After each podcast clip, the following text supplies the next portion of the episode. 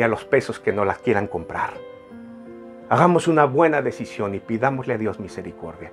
¿Por qué no oramos? Terminamos este momento y le pedimos a Dios oración por nosotros, por su pueblo, para que Él escuche nuestra oración. No vaya a ser que estamos viviendo el día que no responderá. Vamos a mover el corazón de Dios y digámosle, dilo conmigo ahí. Señor, perdónanos. Perdona, Señor, nuestra pasividad. Nunca tenemos nada para decir a la sociedad, una respuesta espiritual. No sabemos discernir los tiempos. Perdona nuestras malas decisiones, nuestro poco discernimiento. Perdónanos, Señor. Sánanos ahora porque lo necesitamos. Sana nuestra tierra.